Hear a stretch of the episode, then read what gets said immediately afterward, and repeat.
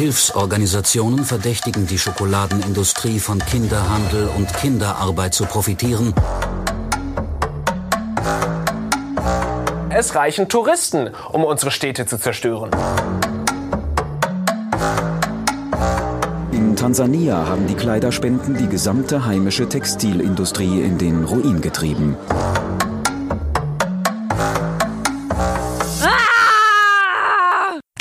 Kann gar nichts richtig machen? Der Mimimi Podcast. We ruin Eier. Und damit welcome back zum Mimimi Podcast mit Feline. Lara und Taina. Und das ist natürlich auch die Frage, um welche Eier geht es uns denn heute? Geht es um Dino-Eier? Geht es um Reptilieneier, die man übrigens auch essen kann? Geht es um Wachteleier? Straußeneier. Straußeneier? Geht es um Dino-Eier? Geht es um Kaviar? Das sind ja auch Eier.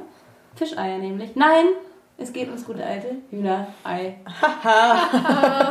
ja, ich sag dir nur. Das, das kann- kommt überraschend. Nee, das, das kann alles sein. Und ich habe zum Einstieg ein kleines Quiz vorbereitet, weil Spielen ist immer gut. Und zwar müsst ihr mir einfach bei den folgenden fünf Fakten sagen, ob sie stimmen oder nicht stimmen. Also ob ich sie mir ausgedacht habe oder ob ich sie tatsächlich herausgefunden habe.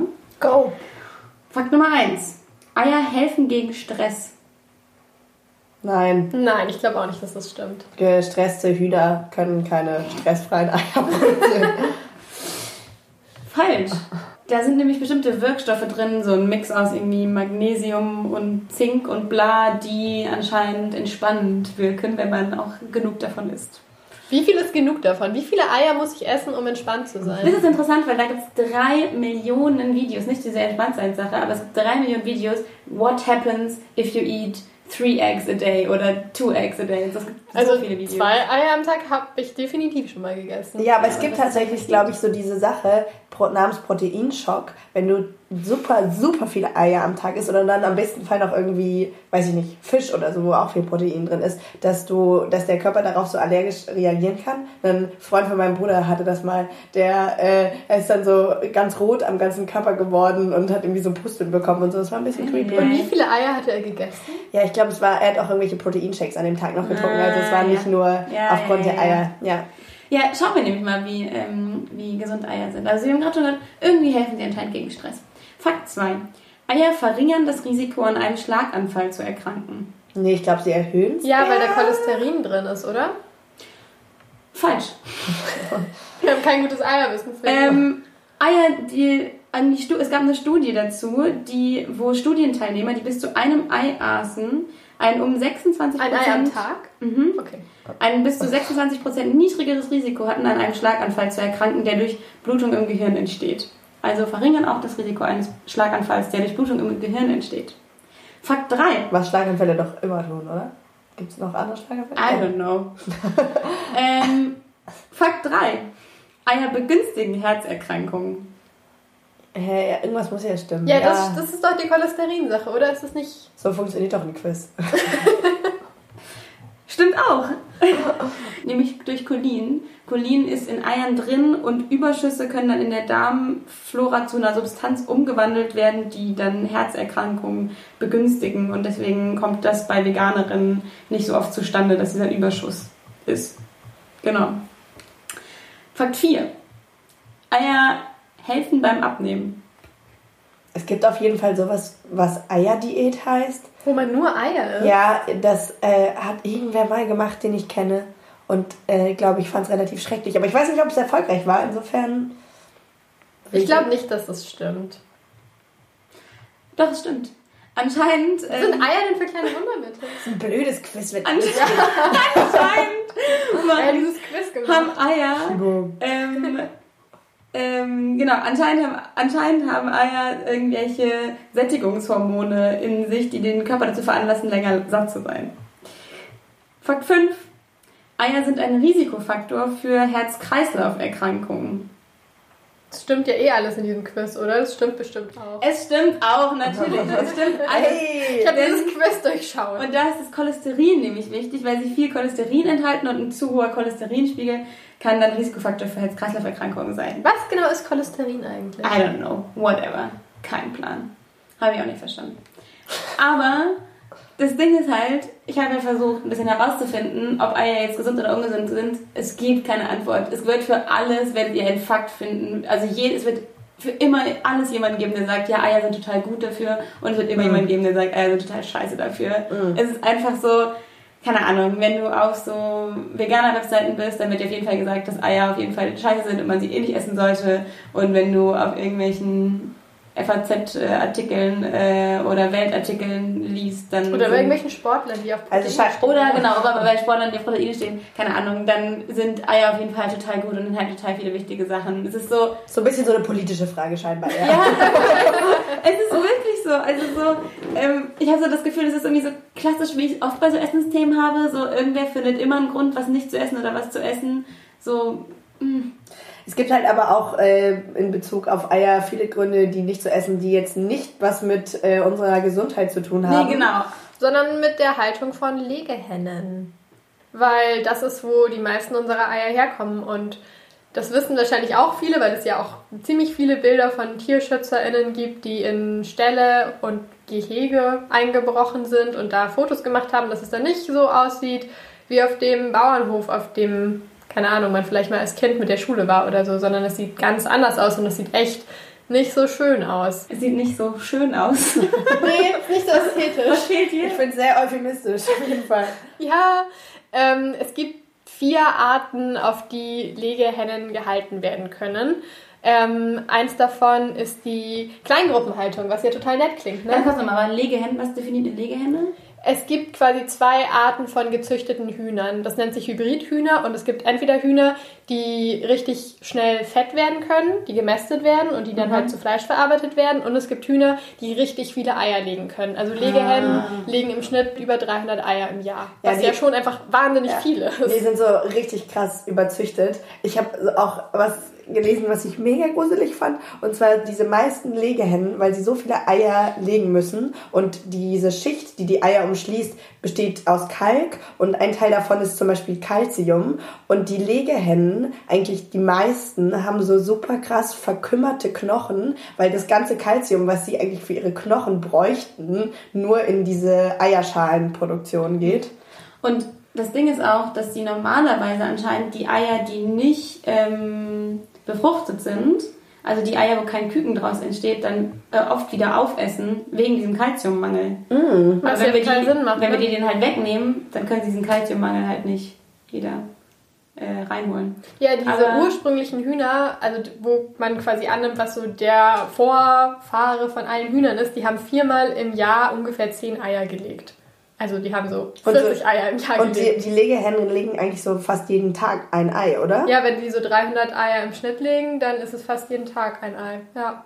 Aber erklär uns doch nochmal ganz kurz, Lara, was hat es jetzt mit diesen verschiedenen Haltungsformen auf sich? Also die erste Haltungsform, die ich mir angeschaut habe, wird Kleingruppenhaltung genannt. Und als ich den Begriff gelesen habe, dachte ich mir, ach ja, das klingt doch nett. Kleine Gruppen Hühner leben glücklich zusammen. Ist doch nett. Und dann habe ich festgestellt, es So ist furchtbar. Ja, nein, aber es ist wirklich sehr furchtbar. Es ist quasi das, was früher konventionelle Käfighaltung, also so Legebatterien waren, nur dass das 2010 in Deutschland verboten wurde. Und stattdessen gibt es Kleingruppenhaltung und es ist quasi genau das.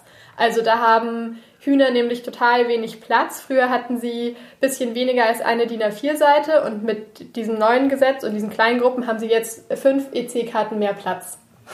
Fünf EC-Karten, was war das die offizielle Einheit? Nee, die offizielle Einheit ist halt Quadratzentimeter, aber damit man es sich vorstellen kann, meinten Menschen, das sind 5 EC-Karten oder so ein bisschen weniger als ein aufgeklappter Reisepass. Also ein, cool. Qua- ein DIN A4-Blatt plus 5 EC-Karten pro Huhn. Bisschen weniger als ein DIN A4-Blatt plus, 5 EC-Karten pro Hund, also richtig wenig Platz.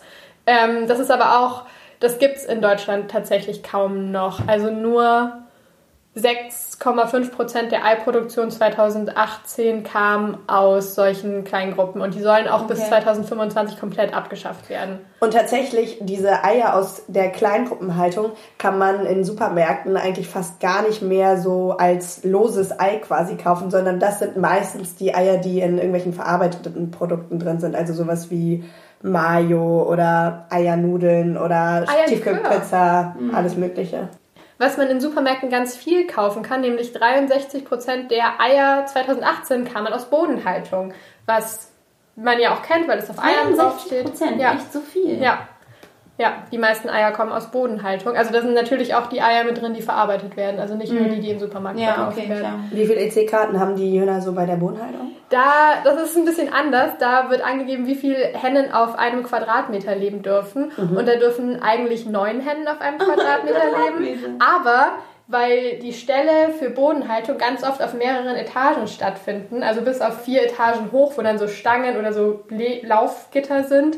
Und wenn man das nach oben gebaut hat, dürfen 18 Hühner auf einen Quadratmeter, weil sie ja Platz nach oben haben. Wow. Also komische Regelung. Warte mal, aber wie, okay, wie groß ist so ein Huhn?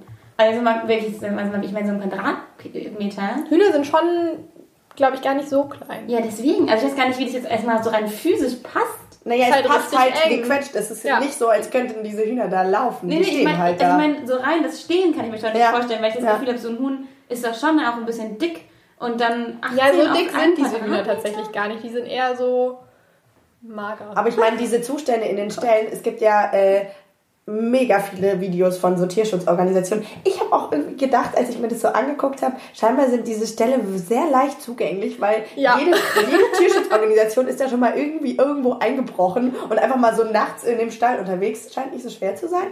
Ähm, aber Aber ich meine, Leute. gut, wenn du so einen Bauer hast, der irgendwie so riesengroßes äh, Ding hat, ne? Das ist nämlich das Ding, diese, äh, das ist nämlich das Ding, bei der Bodenhaltung dürfen äh, in einer Gruppe 6000 Legehennen sein. Und dann hast du ja manchmal nicht nur eine Gruppe, sondern quasi mehrere Ställe. Also es kommt Ja. schon vor, dass die Leute dann irgendwie 20.000 Hühner haben. Da musst du halt auch erstmal irgendwie den Überblick behalten. Ja, aber ich wollte gerade zu dem, was Taina gesagt hat, noch anschließend sagen, nämlich auf diesen Bildern von den äh, TierschützerInnen, die da irgendwo einbrechen, sieht man dann halt auch voll oft, dass die Hühner sich so mehr oder weniger stapeln und dass es halt unter diesen Hühnern auch immer zu so krassen Kämpfen und Aggressionen kommt, weil die halt auch völlig crazy irgendwann werden durch diese Beschränkung von Platz. Meistens sehen die Hühner in Bodenhaltung, glaube ich, auch nie das Tageslicht. Genau, Bodenhaltung heißt, die müssen nicht raus. Ja. Die sind einfach nur Ja. drinnen. Und es ist richtig schlimm. Also diese Fotos, ähm, ich verstehe schon, warum Peter immer so Videos zur Abschreckung mit diesen Horrorbildern macht, weil dann sieht man da eben diese Hühner, die krasse Entzündungen haben, vor allem irgendwie an dieser Kloake, wo ja die Eier auch rauskommen, weil die so viele Eier immer produzieren müssen, dass sich das alles gar nicht mehr so erholen kann. Und diese Hühner greifen sich ja auch immer gegenseitig an, weil in der Natur picken die halt ganz viel am Boden rum, um irgendwelche Würmer rauszuziehen. Und das können sie halt alles nicht machen, wenn sie da eingesperrt sind. Und deswegen picken sie auf andere Hühner und reißen denen Federn aus und bringen sich zum Teil gegenseitig Ja. um. Ja, es Also- ist richtig, es ist richtig krass. Und vor allem anscheinend ist es so ein Standard äh, was äh, Hühnerställe haben. Und es heißt Kadavertonnen. Das heißt, vor jedem Hühnerstall stehen solche Tonnen, wo nur äh, tote Hühner reingeschmissen werden. Und ähm, das passiert halt so super regelmäßig und die manchmal liegen die dann auch noch so länger da im Stall rum, weil die sind halt riesig und die wird dann halt auch nicht sofort gefunden, so dieses tote Huhn. Und das ist nicht nur so bei Bodenhaltung, wo ja die meisten Konsumentinnen vielleicht schon mal drüber nachgedacht haben, ist irgendwie scheiße, sondern viel besser ist es bei Freilandhaltung und auch bei Biohaltung auch nicht. Wie genau läuft denn Freilandhaltung ab? Da müssen, ich habe gelesen, Freilandhaltung ist eigentlich nur Bodenhaltung mit bisschen Auslauf. Genau, also bei Freilandhaltung gibt es äh, genau die gleiche Regel, dass maximal neun Hennen auf einem Quadratmeter sein dürfen. Man sich auch mal so denkt, ein Quadratmeter ist jetzt auch nicht so viel für neun Hennen. Und äh, zusätzlich hat dann jede Henne noch eine Auslauffläche von vier Quadratmetern. Äh, was ja an sich vielleicht irgendwie nice und besser ist. Das Problem ist allerdings, dass diese Richtlinien sich nur darauf beziehen oder nur insofern überprüft werden, welche Fläche vorhanden ist. Also der Bauer kann sagen, guck mal, ich habe hier so und so viel Quadratmeter Wiese draußen herum. Ähm, und das reicht dann schon, um seine Eier, Freilandeier, Freilandeier nennen zu dürfen. Aber die Aber gehen da gar nicht letztendlich raus, wird gar nicht kontrolliert, ob die Hühner da raus können. Und ähm, wieder in so äh, Tierschutzvideos habe ich gesehen, dass auch relativ häufig vorkommt, dass dann in den Ställen bei den Ausgängen so ähm, Spitzen und so Zäune, teilweise sogar mit äh, Strom aufgeladene Zäune angebracht werden, damit die Hennen da nicht rausgehen, weil es für die Bauern sehr viel einfacher ist, wenn die immer in dem Stall sind, dann müssen sie die Eier nicht einsammeln, dann wird die Außenfläche nicht abgenutzt. Und Aber, da, aber das müsst, also das ist schon dann illegal. das ist Stelle. illegal, allerdings versagt da halt die Kontrolle komplett. Ja, aber Ja. das ist was, was die dann halt machen.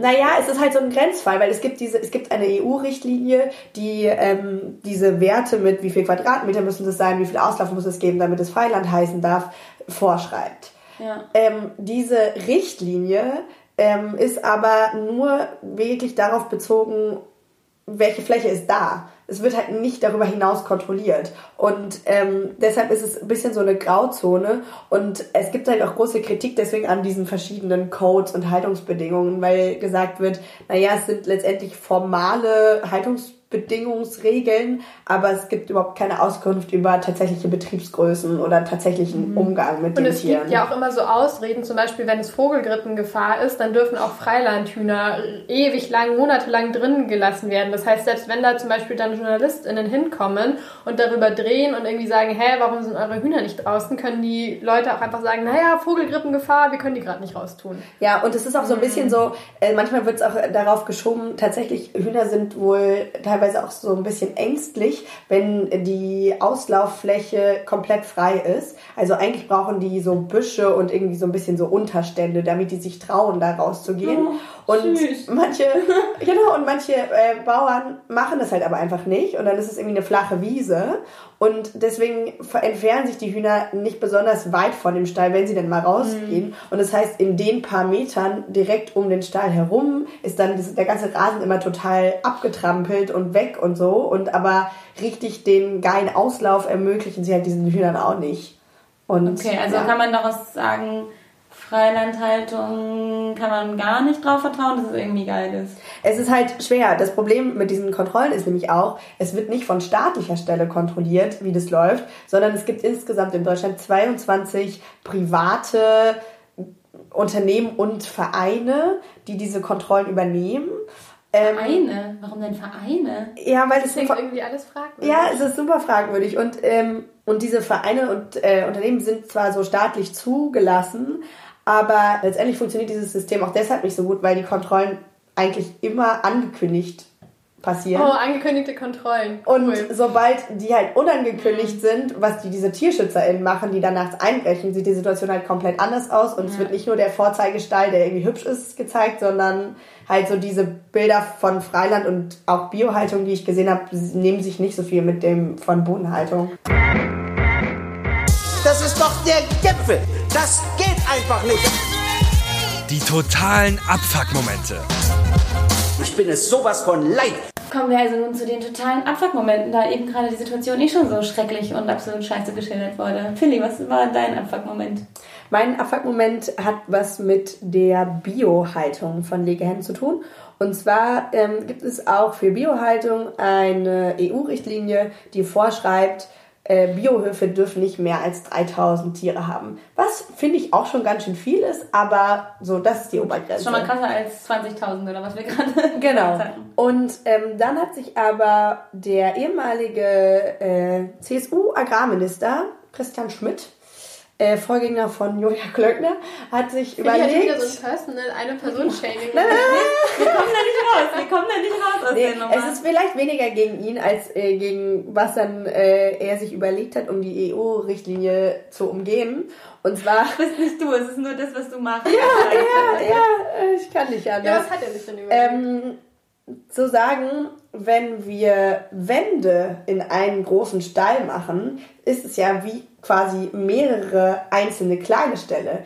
Und ähm, das hat den tollen Namen Stallabteile. Das heißt, letztendlich kann jetzt auch ein Biohof beliebig viele Hühner haben, solange immer nach 3000 Hühnern eine Wand durchgezogen ist. Also das heißt, ein Biohof hat auch im Grunde überhaupt keine Grenzen, da könnten auch 20.000 Hühner sein.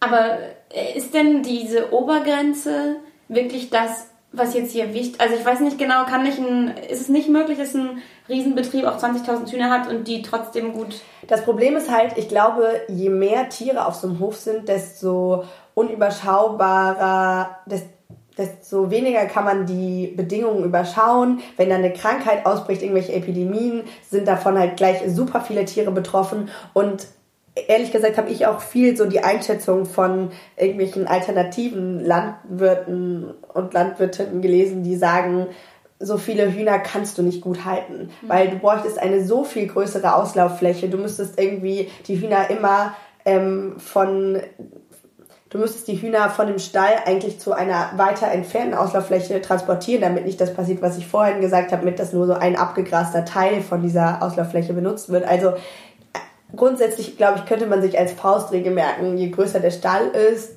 desto schlechter werden die Haltungsbedingungen auch. Mhm. Mein, mein Abpackmoment ist eher so ein bisschen ähm, persönliche Kritik an mir selber, weil ich habe so ein bisschen, ehrlich gesagt, während der Recherche gemerkt, wir benutzen ja meistens, oder wir, wir besprechen ja hier meistens Themen, die uns irgendwie am Herzen liegen und merken ja, okay, uns liegen irgendwie viele Themen am Herzen.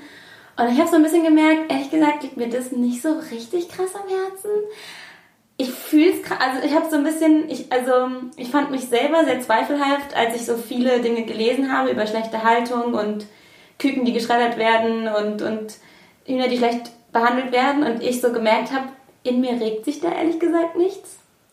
Also so eine so, Tierhasserin bist? Ich bin, gar, ich bin ja gar nicht so eine Tierhasserin. Also ich bin Vegetarierin. Aber du bist auch keine Tierfreundin. Aber ich, aber ich bin keine Tierfreundin, genau. Ich, also ich habe nicht so eine persönliche Verbindung mit Tieren. So, ich kann Tiere mhm. nicht so auf so einer persönlichen Ebene nicht so leiden. Also ich bin halt nicht so, ich, ich, ich kuschel halt keinen Hund, wenn die an mir vorbeiläuft und so. Aber ich, genau, ich, ich habe mein, mein, mein Dogma ist ja immer so, ich, ich mag viele Tiere nicht unbedingt, aber ich esse sie halt auch nicht deswegen. Ne?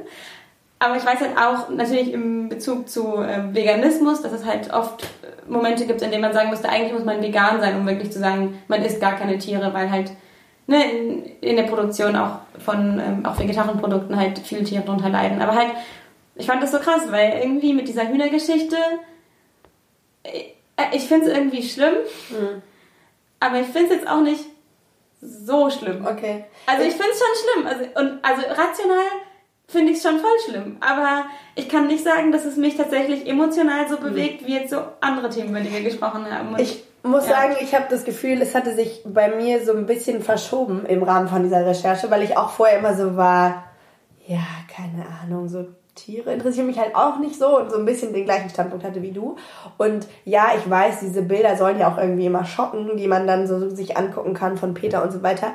Aber ähm, hat es bei mir tatsächlich auch und so ein bisschen auf der Ebene von, ich finde es so absurd, dass das irgendwie Lebewesen sind, die wir so behandeln wie halt so Maschinen. Also es klingt jetzt so banal, aber so diese industrielle Form der Eierproduktion und ähm, auf Teufel komm raus irgendwie mehr und billiger und dingsiger. So, das ist vielleicht so eher so, finde ich wieder dieses perfide am Kapitalismus letztendlich. Das ist tatsächlich mein Abfallmoment. Ja, also bitte. Ja, ja. Ich habe mich nämlich äh, unter anderem mit der Hühnerzucht beschäftigt, also diese Legehennen, die da gezüchtet werden. Ich muss ganz kurz eine Zahl nachgucken. Ähm, und da gibt es natürlich auch bestimmte Unternehmen, die halt Tiere für die Landwirtschaft züchten, unter anderem eben Legehennen. Und Ende der 60er gab es dann noch circa 50 Unternehmen weltweit, was ja immer noch nicht wahnsinnig viel ist. Heute gibt es noch vier. Und zwei davon teilen sich 90 Prozent der quasi Züchtung und Produktion von Legehennen. Weltweit? Ja. Alter, was geht denn ab? Ja. Und das ist so weird einfach. Wo ist, wo ist das Kartellamt? Ich wollte gerade sagen, dieses Kartellamt ist doch auch eigentlich, das ist, nur, das ist auch so eine, so eine, Pappwand, wie so, wie so ein Filmstudio eigentlich. Die, über den Biohühnern. Ja. Die Trennwände. Ähm, und zu einem von diesen beiden großen gehört äh, ein Tierzucht- Unternehmen namens Lohmann Tierzucht, die unter anderem auch schon mal wegen Tierquälerei verklagt wurden. Ähm, aber das nur so als, als Fun Fact am Rande. Und ich habe mir auf deren Seite angeguckt, wie die ihre Hühner bewerben. Und die schreiben unter anderem sowas. Lohmann Tierzucht bietet eine breite Palette an wettbewerbsfähigen Tieren an. Frei nach dem Motto, für jede Haltungsform das geeignete Huhn, für jeden Markt das richtige Ei. Alle Herkünfte der alle Herkünfte der Lohmann-Tierzucht zeichnen sich durch eine hohe Legespitze, großes Durchhaltevermögen in der Legeleistung der Legehennen und gute Schalenstabilität sowie durch eine ausgezeichnete Gesundheit aus.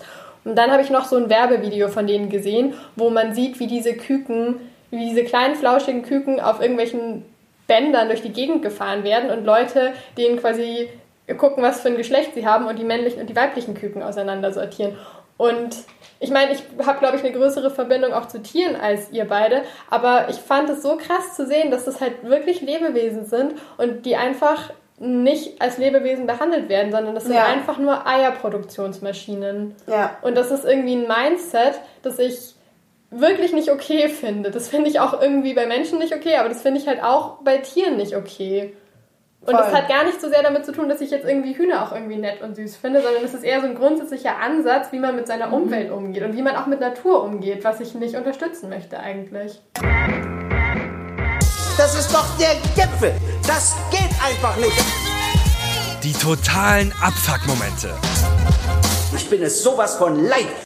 Okay, also du hast jetzt ja gerade gesagt, dass quasi die männlichen und die weiblichen Küken irgendwie aussortiert werden. Aber also braucht man nicht auch die männlichen, damit die weiblichen überhaupt Eier? Oder wie, wie sieht diese Situation mit männlichen Ja, und weiblichen? Nee, die männlichen Küken oder Hähne werden dafür nicht gebraucht, weil wenn die die Eier befruchten, dann wird da ja ein Huhn raus und das will man ja nicht, wir wollen die ja essen. Ähm, deswegen braucht man männliche Küken nicht und tatsächlich sind sie wirtschaftlich gesehen auch einfach total nichts wert, weil sie eben keine Eier legen können, aber man kann sie auch nicht so richtig gut zu Fleisch verarbeiten, weil sie eben als Legehühner gezüchtet wurden oder als Legehähne gezüchtet wurden und deswegen nicht schnell genug fett werden. Und deswegen sortiert man sie aus und da kommt man zu den berühmt-berüchtigten Kükenschreddern, über das ja immer mal wieder geredet wird. Aber dieser Name alleine schon. Aber es ist halt tatsächlich eine Methode, die es da gibt, dass halt diese Küken in den Schredder geworfen werden. Die andere Methode ist, dass man sie vergast. Und dann wird halt auch eigentlich nichts damit gemacht. Also ein Teil davon wird irgendwie an Tierhandlungen oder an Zoos gegeben als Futter. Ich war tatsächlich auch mal in einem Wildpark, wo Störche damit gefüttert wurden. Das hat man uns dann erzählt, dass die mit den toten männlichen Küken gefüttert werden. Aber der Großteil davon wird tatsächlich einfach weggeschmissen. Und Hey. wisst ihr, was die Störche Ja, essen? ungefähr das. Ungefähr so war das. Ich war damals, glaube ich, auch so zwölf und war auch so, okay, cool. Thank you for the information. Ja, aber das ist ja ein, immer ein sehr großer Kritikpunkt an der Eierproduktion, dass diese männlichen Küken getötet werden. Und es gibt ja auch Eier, wo auf der Packung drauf steht, hier werden die Bruder, oder wie heißt es, Bruderhühner? Ja, Irgendwie so. ja. Da steht es Bruderhähne. auch drauf. Wir haben hier so ein paar Eier auf dem Tisch liegen. Ja, hier steht Die Eier, für die keine Küken getötet werden. äh, Aufzucht der männlichen. Ja, gut. Aufzucht der männlichen Küken. Ja, auf jeden Fall gibt es eben diese Eier, äh, wo die männlichen Hühner mit aufgezogen, oder die männlichen Küken, das sind ja gar keine Hühner, die männlichen Küken mit aufgezogen werden, äh, die dann natürlich auch ein bisschen teurer sind, weil natürlich kostet das Geld, die muss man dann irgendwie füttern und irgendwo unterbringen. Aber die werden am Ende eigentlich auch immer geschlachtet und dann halt zu irgendwie Tiernahrung oder Babybrei mit Hühnergeschmack oder sowas verarbeitet. Babybrei mit Hühnern? Ja, it's a thing. Schön. Hab ich wow. auch gesehen. Da hätte ich ja auch Bock drauf. Es gibt allerdings jetzt auch eine, ein neues Verfahren, das sich in OVO-Methode nennt, das die Uni Leipzig zusammen mit Rewe entwickelt hat, wo mit einem Laserstrahl schon im Ei das Geschlecht festgestellt werden kann. Und dann können erst jetzt? Ich ja, da das wurde ziemlich lang irgendwie- dran geforscht, aber es war immer nicht marktreif genug, weil es nicht schnell genug war und sich nicht gelohnt hat. Und dann war es besser, Ah. die schlüpfen zu lassen und dann auszusortieren. Und jetzt ist es gerade so, dass Rewe und Penny momentan nur in Berlin, aber im Laufe des Jahres auch in ganz Deutschland eben solche Eier anbieten, wo die männlichen Eier aussortiert wurden. Die heißen Respect. Das heißt, aussortiert wurden. Oh. Ja. aussortiert wurden, bevor das Ei ausgebrütet Genau. wird. Ach so. Und diese Hühnerabtreibung. Genau, quasi Hühnerabtreibung. Und tatsächlich vor allem die äh, Eihersteller, die eben diese männlichen Küken aufziehen, kritisieren das. Also offensichtlich, weil sie auch ein Interesse, also ihr ganzes Modell basiert ja darauf, dass diese Küken zur Welt kommen, weil sie sagen, das ist immer noch Kükentötung, nur halt bevor sie schlüpfen.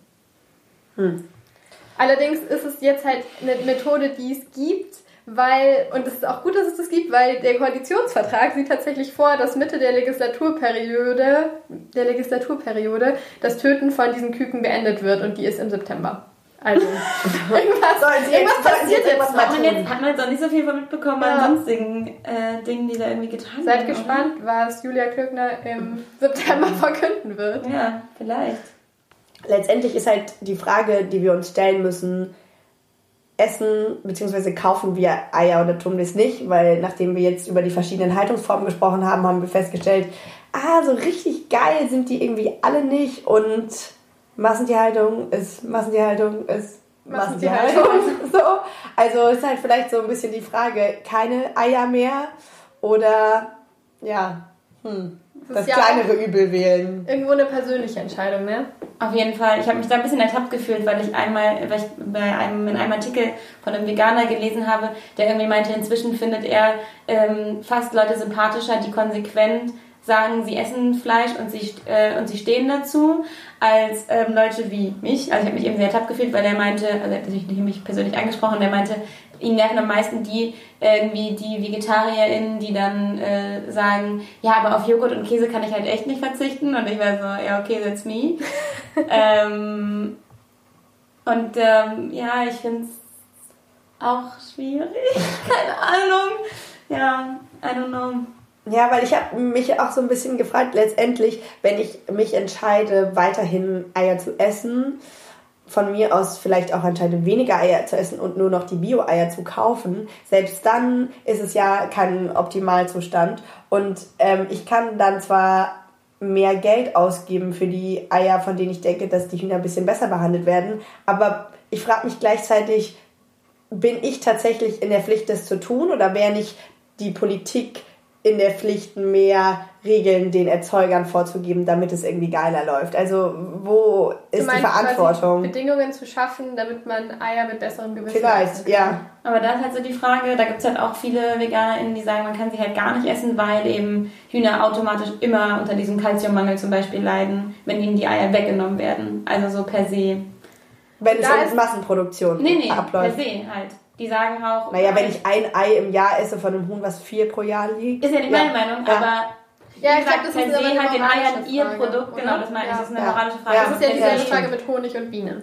die, ja, ihnen ihr Voll, Produkt wegzunehmen, ob das überhaupt, also Wobei ich glaube, was, so, was dieses Thema so schwierig macht, wenn man diese moralische Ebene, mit denen sollte man Eier, also sollte man Tieren ihre Produkte überhaupt wegnehmen, wenn man diese Ebene verlässt und nochmal über das mit der, wie kann man Bedingungen für Legehennenhaltung schaffen, die irgendwie ethisch okay zumindest sind. Ich glaube, dann ist es jetzt gerade total schwierig, weil so wie das aktuelle System funktioniert und wie weit wir uns in dieses System mit den Legehennen und der Massentierhaltung reinmanövriert haben, da kommt man halt nicht so einfach wieder raus. Also das ist sehr schwierig, glaube ich, das wieder umzustellen.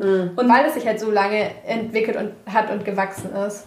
Und hinzu zu diesen ganzen Fragen kommt zum Beispiel auch noch, dass der Wasserverbrauch für ein Ei übertrieben viel ist. Ich dachte ja, immer, man redet ja mal ganz oft, was Wasserverbrauch angeht, redet man über Avocados. Und so. Tomaten, ne? Und Tomaten, ja, lächerlich. Ich habe nämlich auch so gedacht, ich habe auch so gelesen, so, ja, Eier brauchen so viel Wasser. Und ich war so, ja, und dann, dann isst man halt das Ei nicht, aber dafür isst man dann seine Avocados mit dem Wasserverbrauch. Ja, dann habe ich mal nachgeguckt. Eier verbrauchen nämlich 3300 Liter pro Kilo. Und Tomaten, die ja immer hingehalten werden als das, der große Wasserverbrauch, 110 Liter pro Kilo. Oh. Krass. Ja, ein bisschen äh, depressing auf jeden Fall. Ein bisschen mehr, als ich auch dachte tatsächlich. Ähm, Hast du mehr Mitleid mit den Hühnern? Ja, schon. Ich, ich glaube, das ist halt genau das, das Fazit oder so, was ich halt irgendwie ähm, rausnehme für mich ist, dass ich halt dadurch, dass ich gemerkt habe, dass ich trotz dieser krassen Situation irgendwie nicht so einen Bezug dazu hatte, so einen persönlichen, dass ich irgendwie gemerkt habe, wie sehr wir uns davon, also von Tieren vielleicht auch entfremdet haben und von unserer Umwelt, oder wir, ich kann ja für mich erstmal sprechen, aber das, wie sehr ich mich davon entfremdet habe. Und dass das vielleicht halt auch irgendwie so ein sehr destruktives Zeichen ist, genau für diese kapitalistische Ökonomie, die ihr ja vorhin so beschrieben habt. Und ähm, ja, ich glaube, für mich ist tatsächlich gerade erstmal so mein Fazit, an dem Punkt, an dem ich gerade bin, anzusetzen und mich ein bisschen mehr insgesamt mit Tieren und Tierwohl im weiteren Sinne irgendwie zu beschäftigen und irgendwie zu versuchen, mich dem irgendwie auch emotional zu nähern, weil ich einfach weiß, dass ich emotional funktioniere. Also wenn ich halt, wenn mich halt Themen emotional catchen, dann, ähm, dann, dann, dann tue ich auch äh, genau wirklich was und ich glaube, ich bin da erstmal so an dem Punkt, mich da vielleicht nochmal so ein bisschen mehr reinzufühlen. Ich finde eigentlich an dem Punkt auch grundsätzlich diese Frage noch ganz interessant, ähm, die so ein bisschen, ich weiß nicht, ob philosophischer ist, aber so diese Frage von wegen, warum behandeln wir manche Tiere so und manche so und was ist, warum ist jetzt der Hund niemals das Tier, was wir auf einem Quadratmeter plus drei EC-Karten halten würden. immer auf. Das Weil Und das halt schon. alle Tiere hast. Und das Huhn nee, aber. Hunde schon besonders. Hunde mag ich schon besonders ungern, muss man mal sagen. Ja gut. Die Leute werden mich hassen nach dieser Folge, ist egal. Spe Spezizismus heißt das, glaube ich. Ah. Tiere, die ähm, unterschiedlich behandelt werden. Ja, ich finde es gerade schwierig, ein Fazit zu ziehen, weil ich eigentlich bisher immer dachte, ich mache das schon so richtig, wie es geht, solange man Eier isst. Also ich habe immer nur Bio-Eier gekauft und auch versucht, nicht so viele Eier zu essen. Und habe jetzt das Gefühl, das ist irgendwie ein unangenehmes Pseudo, ich rede mir die Sache gut Verhalten. Und eigentlich nicht so richtig hilfreich. Vor allem, weil ich ja auch Produkte esse, in denen Eier verarbeitet sind, zum Beispiel Kekse oder Gebäck und da sind ja safe keine Bio-Eier drin. Also weil da entfällt dann ja eben die Kennzeichnungspflicht. Da muss man dann nicht mehr draufschreiben, ob es Käfigeier sind. Und das sind dann halt meistens diese Eier aus der Kleingruppen halt. Genau. Und das will ich ja eigentlich gar nicht unterstützen, aber ich mache es indirekt halt trotzdem und selbst mit Bio-Eiern unterstütze ich eigentlich ein System, bei dem ich jetzt gerade ja wieder festgestellt habe, eigentlich finde ich es richtig ungeil. Und ich glaube, ich muss mal gucken, ob ich es schaffe, keine Eier zu essen oder noch weniger Eier zu essen oder zum, ja, keine Produkte zu essen, in denen Eier drin sind. Und ich glaube, für Eier als Rohprodukt habe ich die große Hoffnung, dass meine Mama ein ganz großer Hühnerfan ist und schon seit Jahren darüber redet, dass sie ihre eigenen Hühner haben möchte. Und ich glaube, von den Hühnern fände ich es dann okay, die Eier zu essen. das finde ich gut. Ja, ich habe tatsächlich auch gedacht, ich glaube, ähm, ich könnte mich oder ich möchte mich gerne mehr damit auseinandersetzen, was man als Ei-Ersatz so nehmen kann, weil außer so das Classic Frühstücksei äh, kann man echt fast alles ganz gut ersetzen. Also ich meine, es gibt so viele vegane Alternativen zum Backen. Kann man super gut irgendwelche Fruchtmus-Sachen nehmen. Lass es Apfelmus sein. Und was ich nicht wusste, was ich jetzt neu gelesen habe, für äh, Eischneeersatz kann man anscheinend dieses Wasser nehmen, was, worin Kichererbsen, dieses Wasser nehmen, worin Kichererbsen eingelegt werden als Eischneeersatz oder auch einfach ein Mix aus Sprudel, Öl, Mehl und Backpulver. Ah. Und äh, ja, das würde ich gerne mal ausprobieren. Und damit sind wir am Ende dieser Folge angekommen. Wir hoffen, dass wir euch was Neues äh, erzählen konnten und ihr nicht sagt, wussten wir eh schon alle und sind alle schon längst VeganerInnen, ihr Blödis, die ihr noch Eier esst. Sorry. ansonsten haben wir, werden wir natürlich auch hier wieder ein paar Sachen auf Instagram äh, dazu posten und vielleicht auf Facebook und Twitter. Folgt uns auf jeden Fall gerne da. Ähm, und äh, gibt uns eine Bewertung bei iTunes und all diesen ganzen Shit, den Leute machen, damit wir ähm, eine höhere Reichweite äh, bekommen und ihr uns noch viel mehr von euch uns hören. Und in diesem Sinne würde ich sagen, fröhliche Ostern. Ich habe noch einen Fun Fact am Ende. Leute, wisst ihr eigentlich, warum man hart gekochte Eier isst an Ostern? Liebes Wissen. Hey, nope, weiß ich nicht. Weil im Mittelalter die Sache mit dem Fasten sehr viel ernster genommen wurde und man eben meistens Fleisch gefastet hat und Eier als flüssiges Fleisch auch darunter gefallen sind, aber die Hühner, die man hatte, natürlich trotzdem Eier gelegt haben und deswegen hat man sie gesammelt, hart gekocht und dann erst nach der Fastenzeit in Ostern gegessen. Ah, Mind blown. Das heißt, eigentlich waren die ganzen Leute, die gefastet haben, auch schon vegan unterwegs. Quasi, aber nur kurzzeitig. Ja, das waren noch gute Zeiten. Wobei, ich glaube, sie haben Milch getrunken. Der Mimimi Podcast. Von Philine Kreuzer, Lara Lorenz und Taina Grünzig.